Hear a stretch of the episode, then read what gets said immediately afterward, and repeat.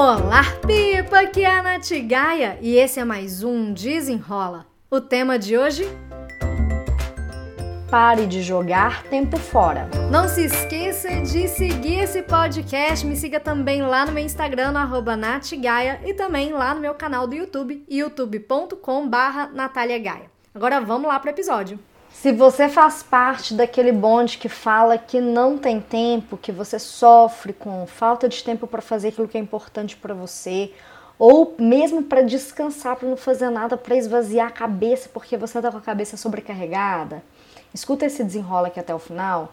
Já siga o feed aqui desse podcast, classifique com cinco estrelinhas.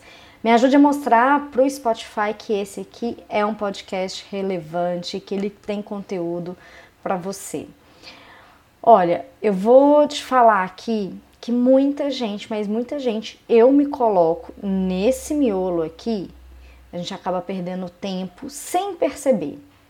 Sem perceber mesmo. É, a gente perde tempo é, quando a gente se distrai muito tempo nas redes sociais e um negócio que rede social é igual cassino em Las Vegas. Você já foi para Las Vegas ou para algum cassino? Eles criam um ambiente para que você não tenha noção nem se é dia, se é noite, se está chovendo, se está calor, o que está acontecendo lá fora, porque ele quer que você fique mais tempo, o maior tempo possível lá dentro, consumindo, gastando seu dinheiro. A mesma coisa as redes sociais, tá?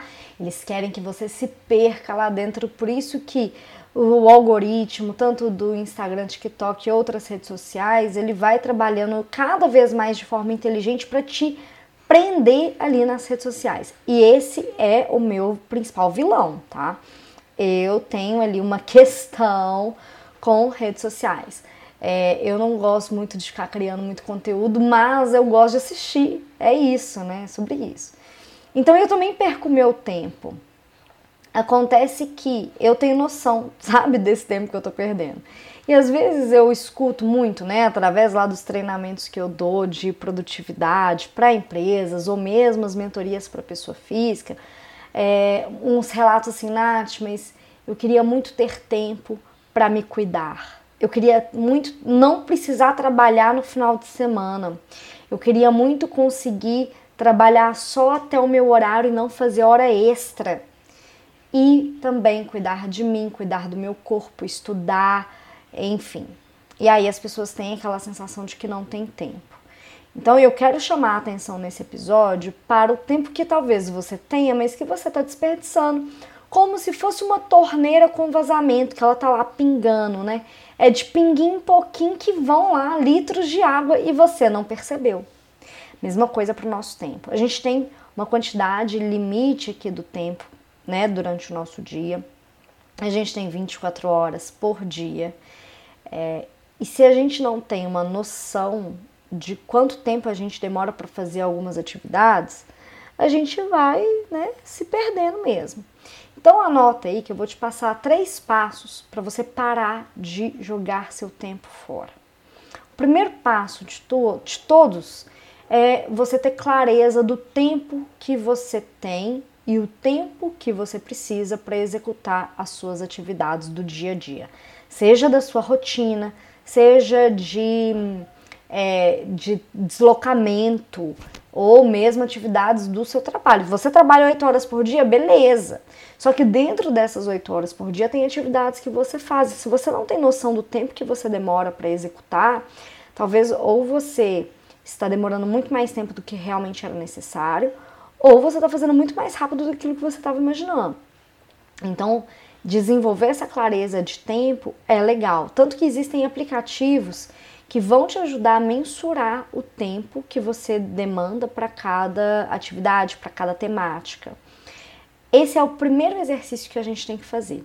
Tanto que quando eu falo de planejamento semanal, eu sempre falo, olha, a gente lista as atividades e o tempo que a gente estima de execução de cada uma delas. Porque assim a gente consegue fazer um planejamento que é mais real.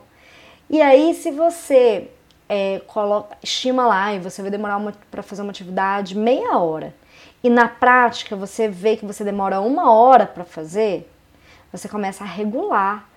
E, e, e, não, não, não só regular, mas você é, não vai ficar tanto com aquela impressão de que você não fez nada. Beleza, você fez tal e tal coisa, mas acontece que você demorou um pouco mais tempo para executar, tá? Então você vai mapear primeiro o seu tempo, conheça o tempo que você precisa, conheça o tempo que você tem. É, é legal por um tempo, tá? Por um tempo você ter meio que uma anotação de tempos de execução. Eu sei que pode parecer uma coisa um pouquinho fora do dia a dia, né? Mais uma preocupação, mas pensa que é um exercício que você vai fazer por um determinado período de tempo que vai te dar muito mais clareza e vai te ajudar a se programar de uma melhor forma que você não precisa trabalhar no final de semana, que você não precisa trabalhar além do horário, você vai reorganizar suas atividades através desse tempo que você tem.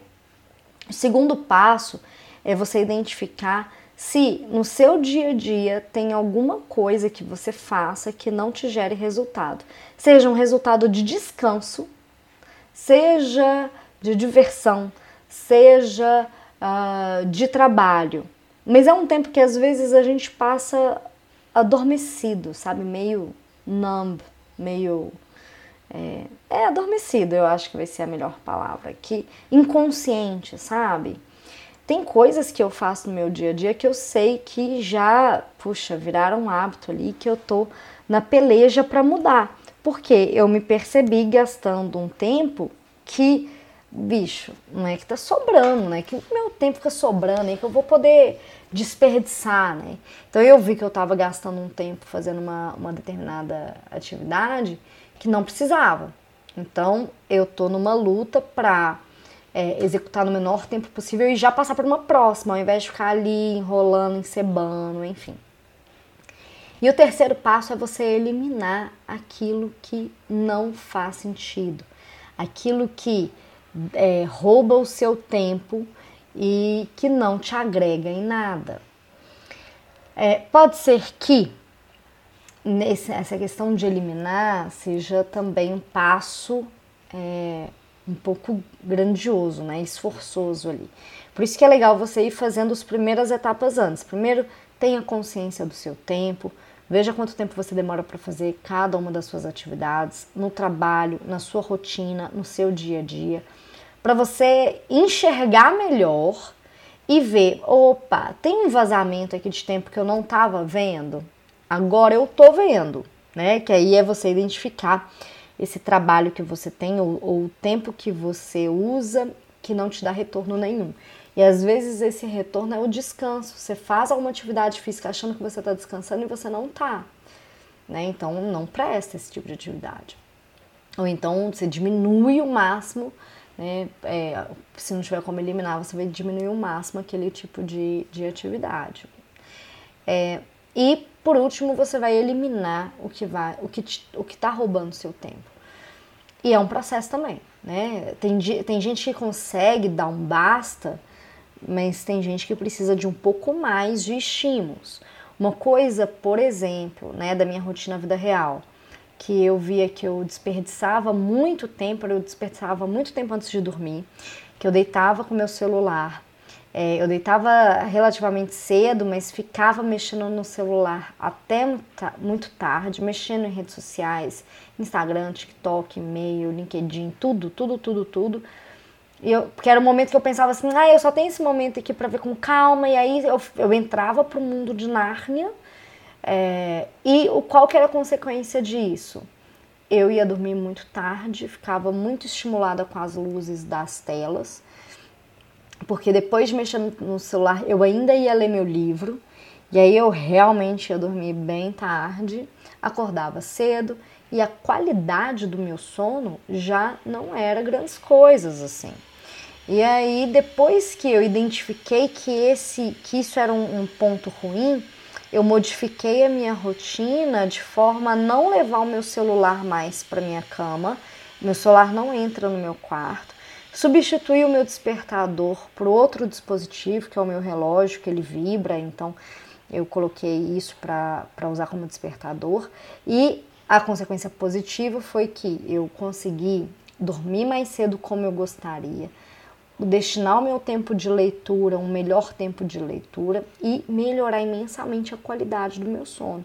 Então foi uma ação que eu eliminei e que me fez ganhar tempo de qualidade para descansar e me distrair com uma leitura melhor, né, do que ficar só rolando feed.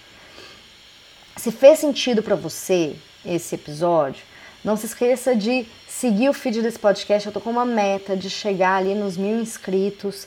Muita gente escuta, pouca gente segue, então me siga.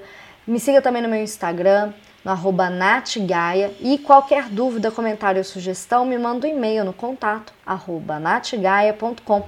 Eu espero que você tenha gostado e até o próximo. Desenrola!